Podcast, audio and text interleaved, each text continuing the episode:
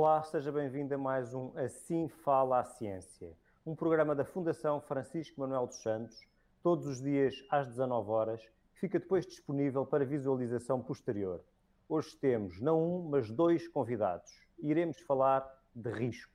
O risco de contágio, consoante a incidência de casos numa dada região, e o risco de infecção ou doença grave perante fatores clínicos. Os meus convidados são Maria João Pereira, presidente do Centro de Recursos Naturais e Ambiente do Instituto Superior Técnico, onde é também professora catedrática, e Filipe Frois, pneumologista e coordenador do Gabinete de Crise da Ordem dos Médicos para a Covid-19. Bem-vindos, Maria João Pereira e Filipe Frois. Muito obrigada. Obrigado. A minha primeira pergunta é para os dois. O biogeógrafo e polimata Gerard Diamond viveu durante vários anos entre os caçadores-recoletores da Papua Nova Guiné, diz que nós, os ocidentais, somos muito maus a avaliar o risco. Concordam? Uh, não, sei, não sei se posso, posso responder. Uh, Pode começar. Bem, eu não sei se concordo assim muito com a, com a afirmação, depende do ponto de vista de como é que nós analisamos isso. Uh, eu acho que nós somos melhores a avaliar, se calhar, o risco mas somos piores a percepcionar o risco. Ou seja, nós temos mais capacidades para avaliar o risco, mas também vivemos numa sociedade mais protegida uh, do que as pessoas que, que vivem uh, em África ou noutros, noutros continentes, onde, onde, por exemplo, os sistemas de saúde são mais frágeis, onde uh, a dificuldade de encontrar comida obriga que as pessoas tenham outro, outro tipo de comportamento. Portanto, nós vivemos numa, numa sociedade protegida e por isso às vezes percepcionamos mal o risco. Uh, mas na realidade nós temos os instrumentos para uh, melhor avaliar esse risco. Um, por exemplo, relativamente a isto que está a acontecer, esta crise pandémica, uh, era, eu não sou especialista de saúde pública, como, como sabem, mas era de facto uma, uma, pelo que dizem os, os colegas de, dessa área e por aquilo que eu tenho ouvido, não, é, não foi totalmente uma surpresa, portanto, já, já há algum tempo que se esperava que isto pudesse acontecer. Portanto, havia essa avaliação do risco. Uh, no, no, entanto, as decisões que foram tomadas ao longo dos tempos não, não tomaram em conta esse risco. E, portanto, há aqui uma diferença entre uh, a percepção do risco e a capacidade de avaliar o risco. Portanto, uh, há aqui essa diferença, mas penso que um, de facto, nós temos mais instrumentos, nós temos modelos que conseguem prever o risco, nós sabemos que não precisamos de olhar para a janela para saber se vai chover, nós temos modelos que dão essa previsão, portanto, existem os instrumentos. Às vezes não os usamos e acho que esse é que é o problema. Filipe Freud, somos bons ou maus a avaliar o risco? Eu vou tentar responder no âmbito da saúde e tentar relacionar com a pandemia, a Covid-19. Eu acho que quer a nível individual, quer a nível coletivo e institucional, nós somos péssimos a avaliar o risco. A nível individual, eu, eu, faço consulta e vejo doentes, portanto, eu falo com muita gente, e, portanto, a nível individual, nós temos sempre esta noção que o risco é para os outros. Eu fumo, a mim nunca me vai acontecer nada. Quem vai ter cancro do pulmão é o outro que fuma. Eu não, porque eu sou forte, eu sou rijo e a mim não me acontece nada. Portanto, isto é um discurso frequentíssimo na consulta. Quer dizer, quem está em risco nunca é o próprio, são sempre os outros. E eu explico muitas vezes ao meu doente que, para os outros, nós somos os outros. E, portanto, todos estamos em risco. E que esta história de que só acontece aos outros, não é verdade, acontece a todos. Em termos institucionais e coletivos, nós temos também este discurso que é estamos sempre em risco. Mas aqui a percepção é diferente, é estamos sempre em risco, mas nunca é agora. É sempre com uma data indefinida. E o que é que isto significa? Significa que a nossa preparação para o risco imediato é sempre muito escassa. E, portanto, quando perguntaram assim, mas Portugal, uh, o mundo, a Organização Mundial da Saúde, uh, não estava à espera da pandemia, do ponto de vista teórico, nós estamos sempre à espera de uma pandemia. Do ponto de vista prático, é sempre amanhã. E, portanto, concordo totalmente com esta frase. Individual e coletivamente, avaliamos muito mal o risco. Maria João Pereira, o Centro de Recursos Naturais e Ambiente do Instituto Superior Técnico criou um mapa de infecção, um mapa de risco de infecção por Covid-19 para Portugal continental. Em que se baseiam estes dados? Pronto, uh, aquele mapa é um mapa, do fundo, uh, bastante simples, que pretende, de facto, ser um estimador do risco. O que nós fazemos é tentar, através de, de, do número de casos de infecção diários, portanto, no fundo, é uma taxa de prevalência, usar isso, portanto, estimar isso no espaço e usar isso como um indicador do risco de infecção. Uh, portanto, é, é, com base portanto, nesses números de casos diários que existem em cada momento que nós avaliamos qual é que é o risco, uh, ou tentamos mostrar no espaço, porque aquilo que nós fazemos é passar de uma medida que está agregada ao nível do Conselho para o espaço e tentar identificar no espaço quais são as áreas que estão uh, mais em risco em cada, em cada dia, em cada momento. E esses modelos têm certamente uma incerteza associada. É possível baixar a incerteza associada ao risco uh, com base nesses modelos? Pronto. Uh, o, o, a incerteza que nós temos associada ao modelo é a incerteza que vem dos dados e que vem do próprio desconhecimento do fenómeno. Portanto, o, que acontece é que há uma parte que eventualmente é própria dos dados. Por exemplo, nós sabemos, nós estamos a uma medida que é o número de casos confirmados, mas nós sabemos que há uma parte, uh, há uma parte significativa de pessoas que hoje em dia, portanto, sabe-se que há uma parte significativa de pessoas que, possivelmente podem estar infectadas e que não têm, que estão assintomáticas e que não, e não são uh, medidas, certo? Não, não, não, são contabilizadas, porque não, é, não são casos confirmados. E, portanto, isto é uma aproximação.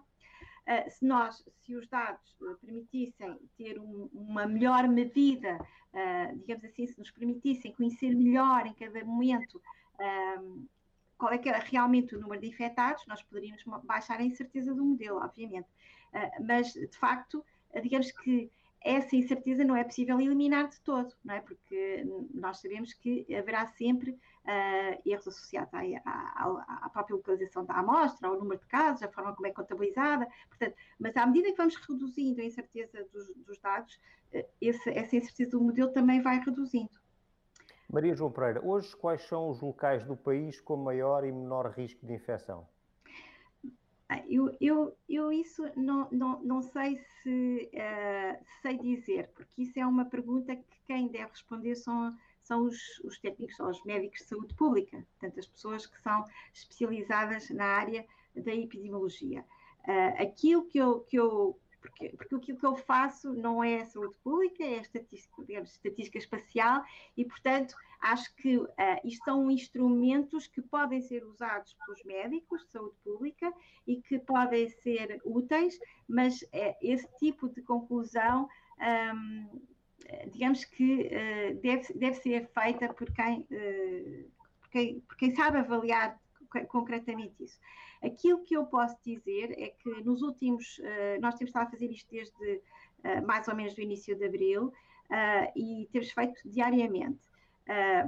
há algumas dificuldades nos dados, essas dificuldades têm sido apontadas pela Direção-Geral de Saúde, portanto, que portanto, há dificuldades em conhecer realmente o número de casos confirmados diariamente e, portanto, os próprios mapas arrastam essas, essa, essas, essas, esses erros, essas incertezas, uh, mas aquilo que nós vemos nos últimos tempos é uma grande estabilidade do território, ou seja, uh, nós começamos, uh, temos mais casos no norte, mas existe nos últimos, talvez duas semanas, ou sim, duas semanas, três semanas quase, uma grande estabilidade ao nível do território, portanto, o número de casos não tem aumentado, a taxa de variação é constante e uh, não há grandes dinâmicas no território.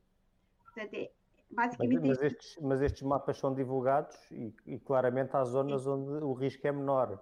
A, a, a, a, divulgação deste tipo de dados poderá induzir as pessoas a deslocarem-se para zonas de menor risco?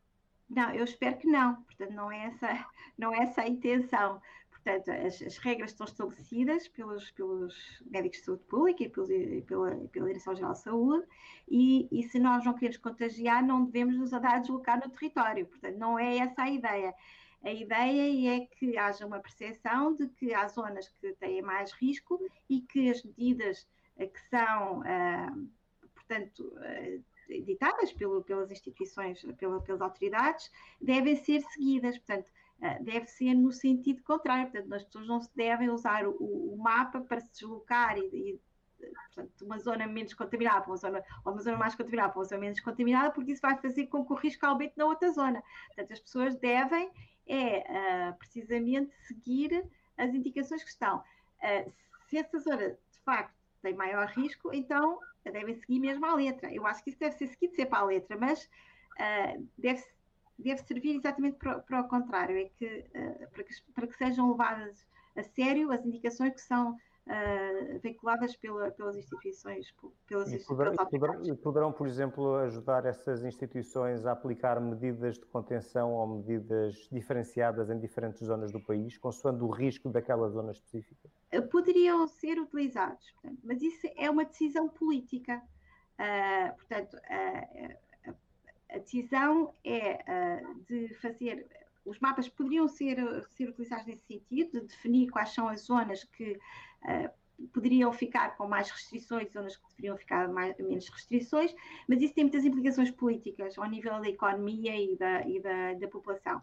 E, portanto, isso é uma decisão política. O que eu acho que neste momento os mapas servem ou podem servir é para monitorizar as medidas de desconfinamento, ou seja, para nós termos uma ideia como é que as medidas de desconfinamento, agora ao longo do tempo, vão fazer alterar o mapa, vão fazer uh, criar novas zonas, uh, novos hotspots, novas zonas mais, mais maior risco ou menor risco e ver como é que o território vai evoluir agora, a partir deste momento em que nós temos realmente um, um abrandamento destas medidas que temos uh, vivido nos últimos tempos. Filipe Frois, quais são os maiores fatores de risco de infecção do ponto de vista clínico? Olha, eu, se me permite, posso fazer uma chegazinha ao que foi dito pela doutora Maria João Pereira, porque eu tenho que eh, muitas vezes analisar estas curvas. Eu, estes dados que foram aqui referidos são essenciais e nós precisamos destes dados para tomar decisões. E se me permite, numa perspectiva clínica e de saúde pública, acrescentar, é nós temos depois que incorporar nesses dados é o período de incubação, porque muitas vezes nós estamos a ver num determinado dia no mapa é aquilo que aconteceu há três, quatro dias. E hoje podemos estar a ver uma situação muito favorável e a situação estar a desequilibrar-se e só virá a aparecer daqui a quatro ou cinco dias. E esta pandemia tem uma particularidade ainda mais grave para esta modulação, que são os doentes, os doentes as pessoas assintomáticas. Portanto, são pessoas que não têm qualquer tipo de sintomas e que podem, de um momento para o outro, entrar em fase de, de disseminação da doença e que não são detectadas. Portanto, estes modelos são essenciais, nós não podemos tomar nenhumas medidas sem estes modelos, mas depois temos que o adaptar ao microorganismo em, em, em questão, tendo em atenção a estas particularidades. E vou-lhe dizer uma coisa concreta em relação, por exemplo, aos dados de hoje. O que é que nós vimos desde o desconfinamento na segunda-feira? Vemos que nos últimos dois, três dias há um aumento do número de casos e há um aumento do número de casos, por exemplo, no internamento hospitalar. E as pessoas poderão pensar que isto tem a ver com o desconfinamento. Não, não. Isto provavelmente tem a ver com a semana, exatamente, professora Maria João, tem a ver com a semana passada, com algumas medidas de menor adesão que as pessoas tomaram na semana passada, na semana onde houve uh, o feriado de 1 de maio. E, portanto, do ponto de vista clínico, do ponto de vista epidemiológico, há sempre este intervalo de tempo. Agora, respondendo concretamente às suas perguntas sobre os fatores de risco. Em qualquer infecção, em qualquer doença, e a, e a pandemia à Covid-19 não é exceção, os fatores de risco são sempre os mesmos. A iliteracia, a ignorância e a pobreza que muitas vezes revela nas formas de igualdade social. Nisto, as doenças infecciosas são o mais democrático que há, atacam todas por igual. As consequências é que já têm a ver com o estatuto social e económico da pessoa. Mas quem tem mais iliteracia e mais ignorância tem mais comportamentos de risco e contrai mais a doença. É claro que nós sabemos que há doenças que predispõem, é evidente, mas a principal doença é o não cumprir o não perceber e o não adotar as medidas de proteção. E isso está relacionado com a iliteracia, com a ignorância, e muitas vezes a pobreza tem este inconveniente, que é a pessoa até quer cumprir, mas tem que sair, tem que ir trabalhar, tem que se expor, porque precisa de ganhar dinheiro para pagar muitas vezes a alimentação dos filhos. Portanto, estes são fatores de riscos transversais a todas as doenças. Filipe Freud, e quais são, em caso de contágio de doença, quais são os maiores fatores de risco de doença grave? Ora, aí, aí sim, não é? Quer dizer, portanto, nós, nós no fundo estamos a dividir os fatores de risco em dois grandes grupos, que é os fatores de risco de contrair a doença e dentro daqueles que têm a doença, quais são aqueles que têm fatores de risco para desenvolver doença, formas mais graves de doença. E aqui é evidente que o não cumprimento das medidas, das medidas terapêuticas tem impacto, mas aqui já sabemos que há outras doenças que estão muito mais condicionantes de evolução para forma grave. E no caso da Covid-19, a primeira são as doenças cardiovasculares. Depois são as doenças cardiovasculares, temos depois também a diabetes, as doenças respiratórias crónicas, a hipertensão e as doenças oncológicas. Estas são as cinco doenças que condicionam mais, digamos assim, com mais impacto a evolução para formas graves de doença. Sabemos, por exemplo, em determinados grupos populacionais, há outras que podem ter também impacto. Nos indivíduos mais jovens, menos, com menos de 60 anos, por exemplo, a obesidade, nós encontramos muito nos doentes com menos de 60 anos e com formas graves de doença, muitas vezes o único fator de risco é a obesidade. Mas também nós sabemos que o indivíduo obeso tem uma maior predisposição para hipertensão e para diabetes. Mas, grosso modo, todas as doenças descompensadas condicionam a evolução mais grave. A primeira à cabeça são as doenças cardiovasculares. Essa, indiscutivelmente, é que apresenta maior risco de evolução para forma grave de doença. Uh, o, o, risco de doença grave tem sido associado também à idade e, e aos fatores de comorbilidades que, que referiu. Uh, mas, mas, qual é a relação entre as duas? As pessoas mais velhas têm mais risco de doença grave porque têm potencialmente mais doenças pré-existentes ou simplesmente porque são mais velhas? Olha, isso também é uma outra, uma outra excelente pergunta e aqui é o todo é maior que a soma das partes.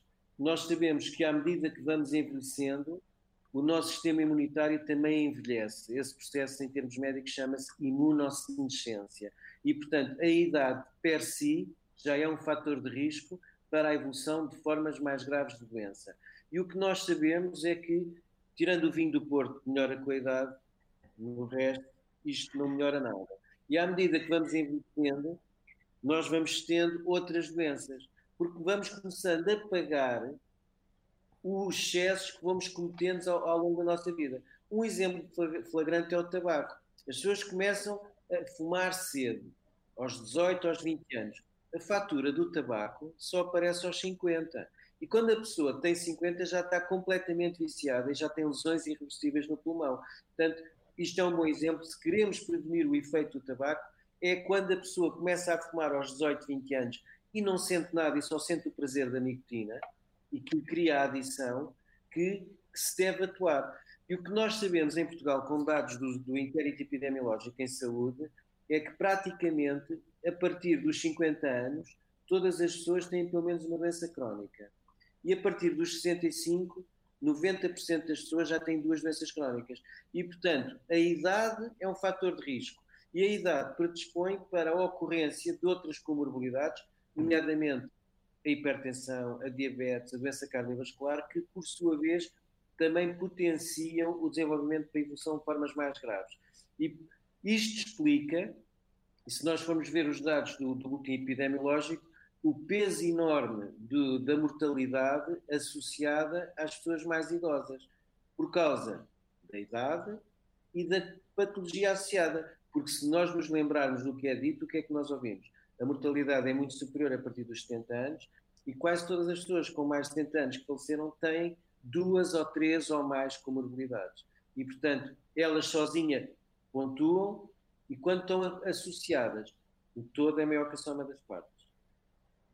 Filipe Freud, se pensarmos em pessoas com fatores de risco, como asma, diabetes ou hipertensão arterial, mas que tenham essas condições controladas através de medicação, mesmo assim, essas pessoas têm um risco acrescido de doença grave?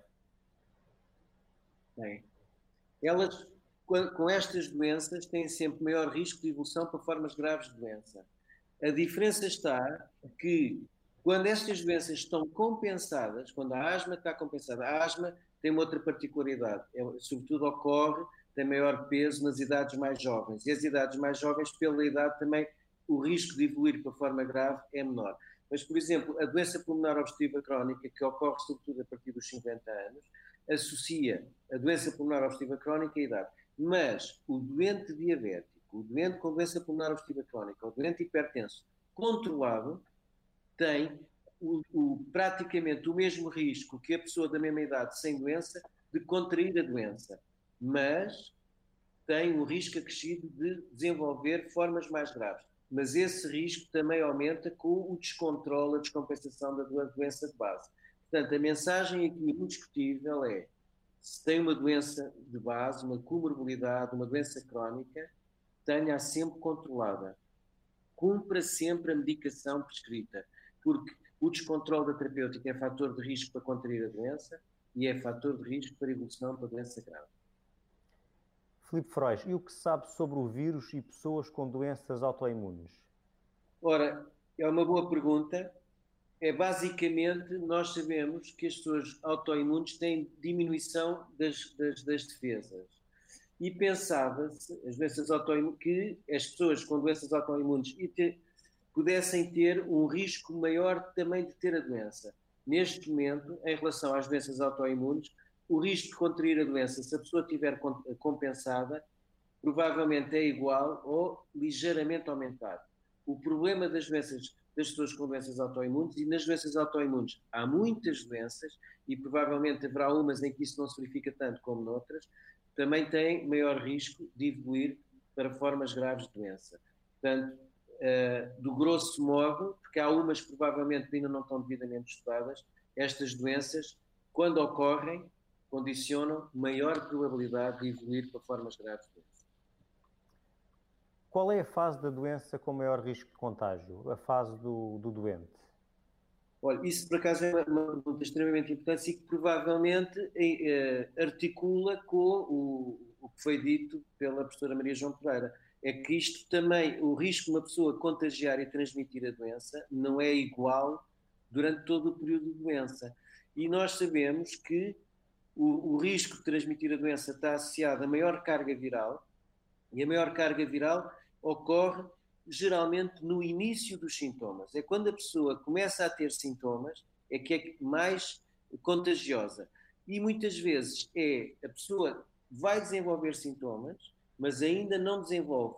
Portanto, ela está num período de incubação e é provavelmente no início dos sintomas e imediatamente antes do início dos sintomas. Esta é a fase de maior risco de contágio. De qualquer maneira, estas pessoas podem transmitir muitas vezes o, o, o vírus muito tempo. Mesmo nas formas ligeiras, pensa-se pode de, transmitir a doença até oito dias. Nas formas mais graves, pelo menos duas semanas. E também sabemos que há um conjunto de pessoas que, sem sintomas, também podem transmitir a doença. Não sabemos ainda bem é se há diferentes alturas em que transmitem mais e qual é a contagiosidade.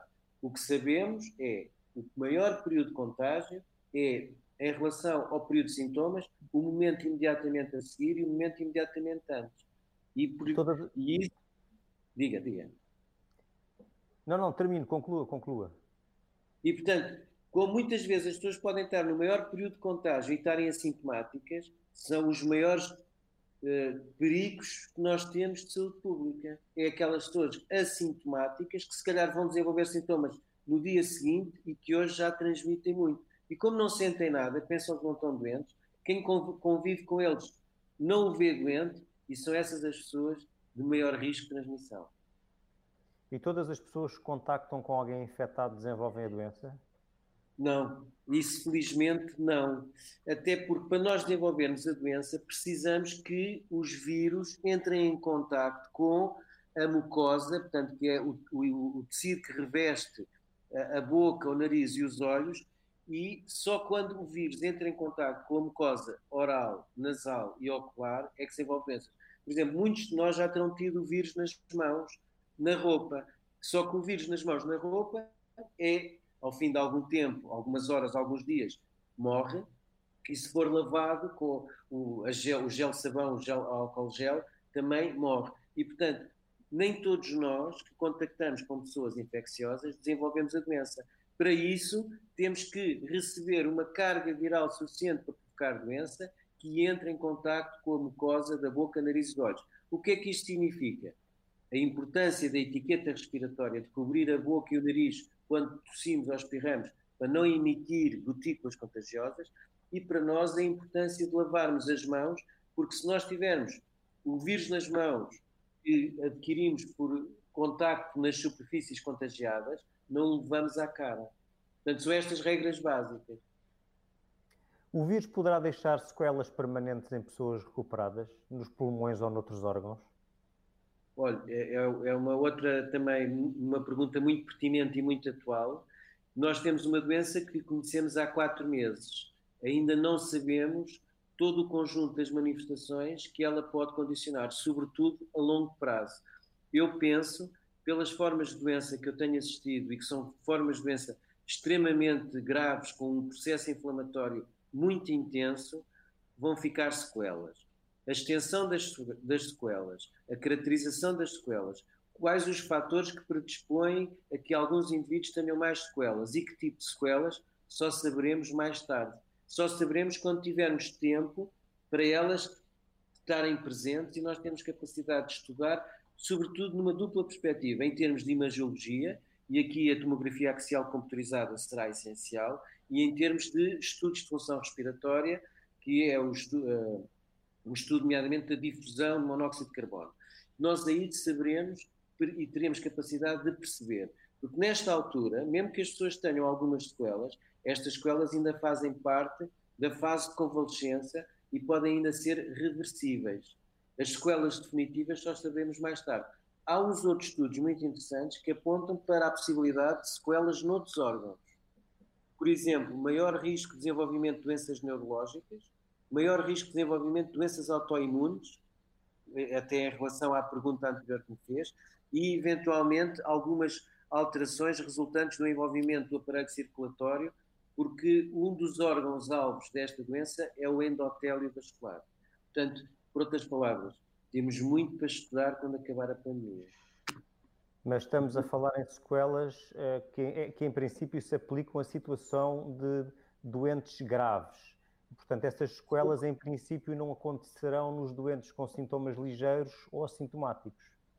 É, é evidente que eu gostaria de dizer com todo o rigor que sim, mas o espectro definitivo das sequelas só o saberemos mais tarde. O que é habitual é que são os doentes com formas mais graves que terão sequelas. E aí o órgão predominantemente atingido será o aparelho respiratório. Será, portanto, a substituição de tecido pulmonar normal por tecido fibrótico que não participa nas trocas gasosas. Isso é a sequela mais habitual que nós vemos nos processos inflamatórios infecciosos extensos. Mas precisamos habitualmente no mínimo de 6 a 12 meses para caracterizar melhor essas lesões. As crianças que têm tido casos de doença ligeira podem transmitir o vírus? Olha, aqui as crianças, curiosamente, neste vírus, têm um comportamento um bocadinho diferente em relação aos outros vírus. Nós estamos habituados a ver as crianças como uma grande, um grande vetor de transmissão de vírus respiratórios na comunidade. Veja-se o caso da gripe. A gripe, as crianças têm uma taxa de ataque superior à dos adultos, a taxa dos adultos ronda aos 10%, a taxa das crianças ronda dos 20%, 30%, e as crianças são o principal fator de transmissão da doença nos adultos e, em particular, nos avós, a população mais idosa. Curiosamente, aqui, o que é que nós vemos? Vemos menos crianças infectadas, vemos menos transmissão entre crianças e vemos menos formas graves de doença nas crianças. Ainda não se sabe bem porquê, há assim umas, umas teorias, mas ao contrário das outras doenças, aqui as crianças provavelmente serão elas contagiadas pelos adultos. Portanto, elas aqui serão, digamos assim, mais vítimas do que vetores de transmissão da doença.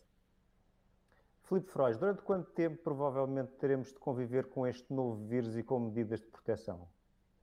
Olha, isso também é, é uma pergunta que nesta altura é, é na base da, da adivinha, do, do, palpite. Portanto, eu diria que o objetivo, nós estamos a, lutar contra o Covid-19. Eu costumo dizer que o ideal é mundo sem Covid-19 e o 100 escrito 100. Portanto, que era sinal que a gente se via livre do Covid-19. Quando isto é que vai acontecer? Isto só vai acontecer, na minha perspectiva, quando houver capacidade da parte dos humanos de não termos possibilidade do vírus transmitir. Ou seja, quando houver imunidade de grupo. A imunidade de grupo resulta de dois fatores. Ou de nós todos termos sido, a maior parte de nós, termos sido infectados e já não temos possibilidade de recontrair a doença, ou ganhamos imunidade de grupo através da vacina. Para o desenvolvimento de uma vacina, nunca o prazo normal é inferior a 18 meses. 12, 18 meses, vai lá, 12 meses já seria um milagre. E, portanto, eu diria que o que é provável para aquilo que nos temos de preparar é para termos durante pelo menos mais um ano o Covid. E se nós não fizermos o nosso trabalho, ainda nos arriscamos a ter mais tempo. Agora, outra pergunta para os dois. Uh, há indicações de que estamos próximos do pico de infectados com Covid-19. Uh, isso não significa que estamos numa altura de risco máximo de infecção? É para a professora. Talvez acho a professora. Não, acho que não, estou muito feliz, porque, eu, porque eu, não, eu não, pronto, não sei interpretar dessa forma, não é? Uh, eu não tenho. Não tenho... Tem uma opinião. Tem uma opinião a minha opinião é que neste momento estamos num, numa, num, num flat, ou seja, estamos numa, numa fase em que aquilo que sabemos, não é? Porque aquilo que os dados dizem é que há uma certa uh, abrandamento ou estabilidade de novos casos. Uh, é uma taxa uh, relativamente. Há todos os dias há novos casos, portanto, não estamos numa taxa zero, portanto, continuamos a ter novos casos todos os dias, mas o, essa taxa mantém-se num valor eh, digamos assim, constante ou, uh, todos os dias. Portanto, não há uh, um crescimento como inicialmente temia elevado. Mas isto resulta das medidas de contenção de há 15 dias. portanto, agora com o abrandamento das contenções, da, da, da, do, do, confinamento, claro que vai haver novas medidas, e essas são muito importantes, o uso da máscara e isso que, que o doutor já falou, o doutor Filipe Frois, e, portanto, a evolução vai depender do cumprimento ou não das regras.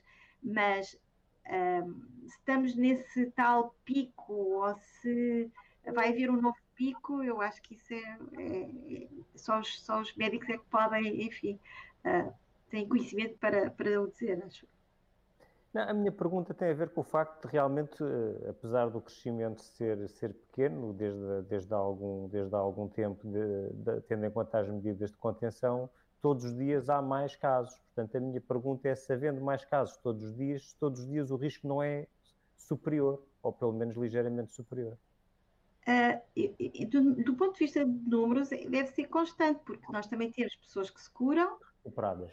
Uh, recuperadas e, e, portanto, uh, eu não sei se o balanço é exatamente neutro, porque uh, os, esta, esta conciliação de valores não está feita, portanto, não existe, não se consegue fazer muito bem a conciliação, conciliação perdão, entre os, os recuperados, não se, não se consegue chegar muito bem aos ativos, àqueles que têm a doença ativa, porque há dificuldades nos sistemas de informação, de extrair a informação, esses dados, um, mas em termos de território, aquilo que nós analisamos todo dia é uma uh, estabilidade mais ou menos em todo o território.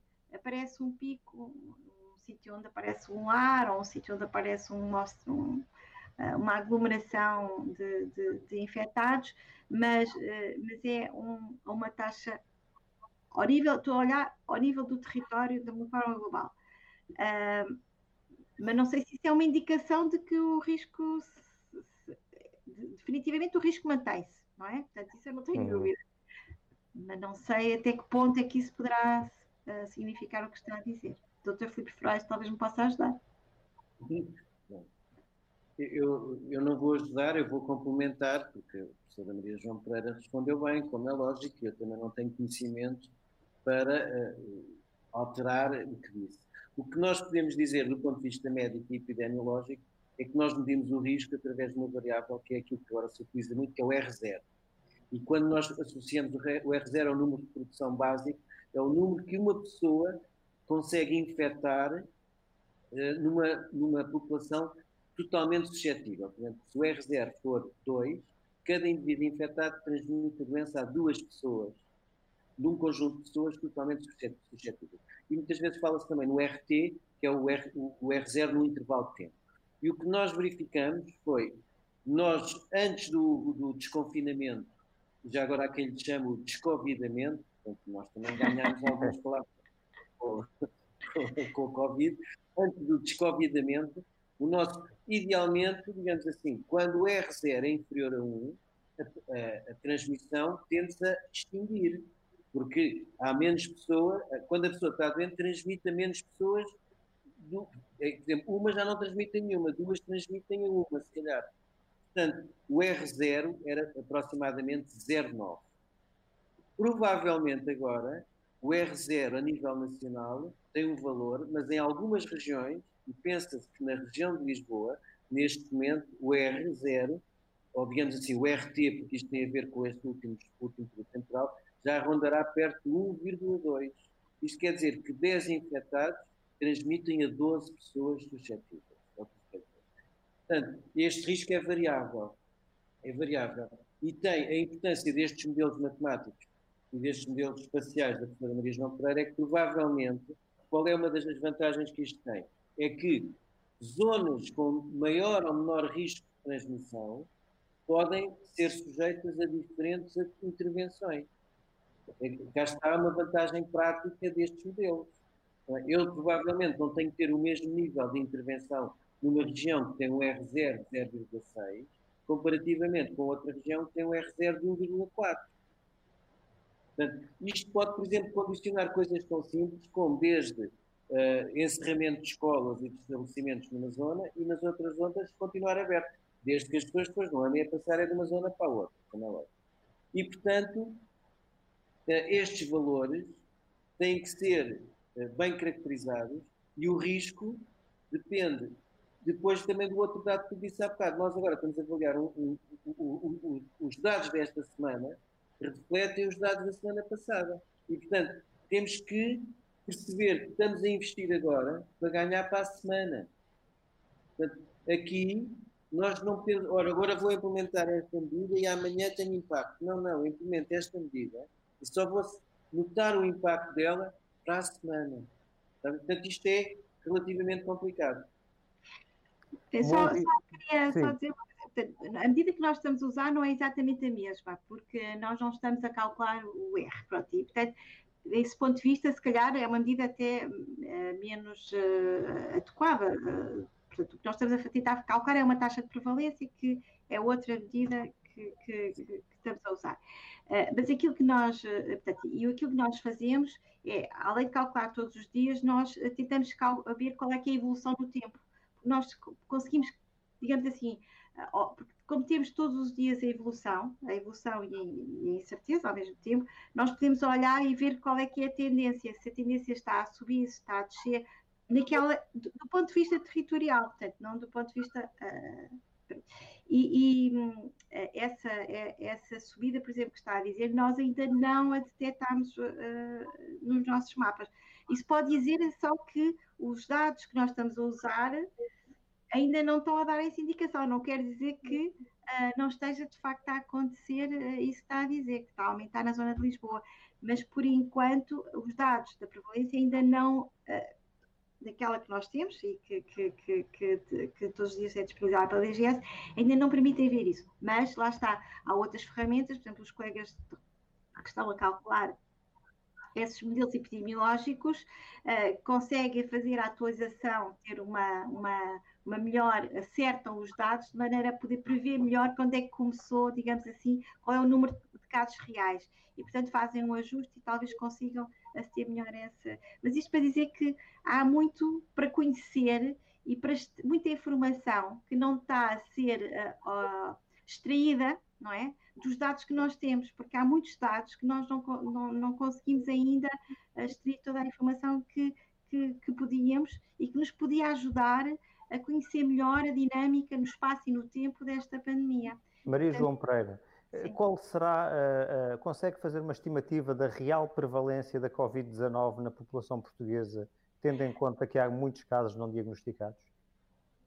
eu, eu, pronto, eu, eu, isso também não, não lhe sei dizer, uh, porque eu acho que há uma estimativa que tem a ver com, com, acho que segundo aquilo que, que eu tenho ouvido dos especialistas, é que o melhor estimador às vezes são os internamentos e os, e os, uh, os casos de internamento e os óbitos, porque esses uh, dizem, uh, são mais ou menos, têm, têm mostrado ser mais ou menos constantes, é, não sei se é, se, se é correto, mas dão uma melhor estimativa, porque isso tem muito a ver com a maneira como a prevalência tem a ver com a maneira como os dados são registados. Por exemplo, há muitas diferenças de país para países, não é? Portanto, há países que estão registrados de uma maneira, há países que consideram caso uh, quando a pessoa uh, vai ao hospital, há outros que uh, consideram os óbitos só das pessoas que morreram no hospital. Portanto, há uma grande diferença na maneira como se está a registar e a observar a doença.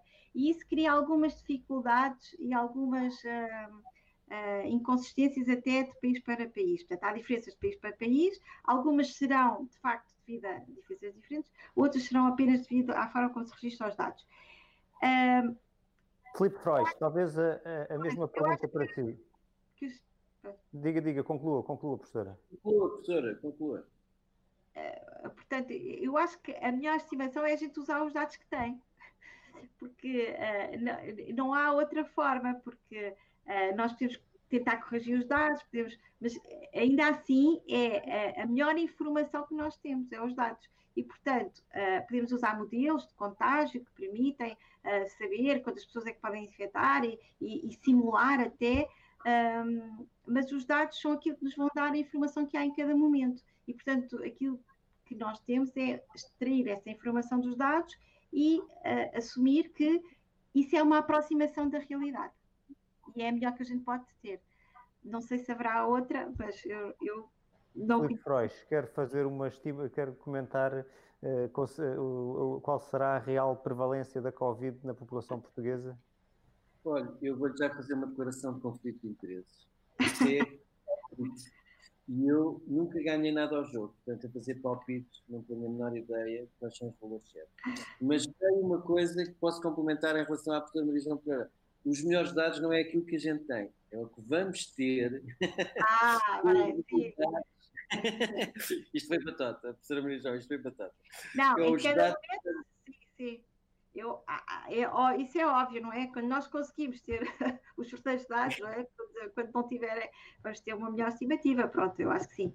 Mas hoje em dia aquilo que a gente tem é o, é o que nós podemos usar e, portanto, é melhor usar isso do que uh, não ter conhecimento sobre o que está a acontecer. Eu, eu, até vou dar um número, não é para jogar no Euro Milhões, mas eu até vou dar um número. Mas eu vou dizer, essa preocupação da prevalência e, por outro lado, da taxa de ataque é uma preocupação enorme das autoridades de saúde, porque isso condiciona, primeiro, uma validação dos nossos dados e, ao mesmo tempo, uma espécie de preparação para uma outra fase. Imaginemos, por exemplo, que temos uma taxa de prevalência de 50% a 60%. Isto significa que o risco que nós temos uma segunda onda é muito menor. Imaginemos agora ao contrário, temos uma taxa de prevalência de 2, 3, 5%. Estamos muito expostos, o risco de termos uma segunda onda ou uma terceira é maior.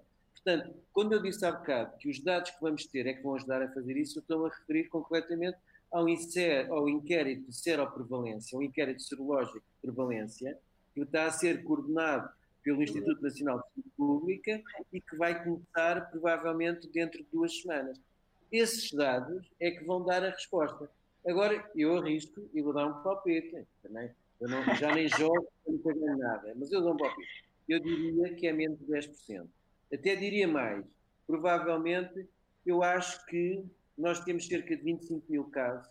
Provavelmente, na prática, devemos ter entre 80 a 100 mil pessoas. Cá está, são o, isto dá mais ou menos 1%. 1% da população são 100 mil pessoas, 10% seria 1 milhão.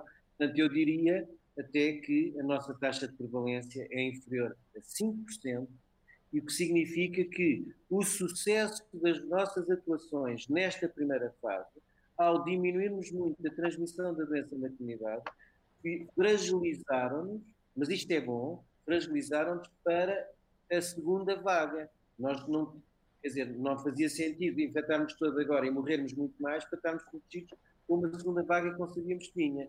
E, portanto, o, o, a eficácia no combate nesta fase, no fundo, protege-nos, eh, não protege, uh, enfraquece-nos para a segunda fase. para a segunda onda, mas ganha tempo. O objetivo disto é ganhar tempo. E o tempo aqui é muito importante. E, portanto, respondendo rapidamente à sua pergunta, esses dados são dados pelo inquérito de seroprevalência do INSA, eu diria que são abaixo de 5%. Muito obrigado, Felipe Frois e Maria João Pereira, e obrigado a si que assistiu a mais este Assim Fala a Ciência. A ciência vai continuar a falar já amanhã com a investigadora Paula Alves. Iremos falar de vacina e precisamente de testes de imunidade. Até lá!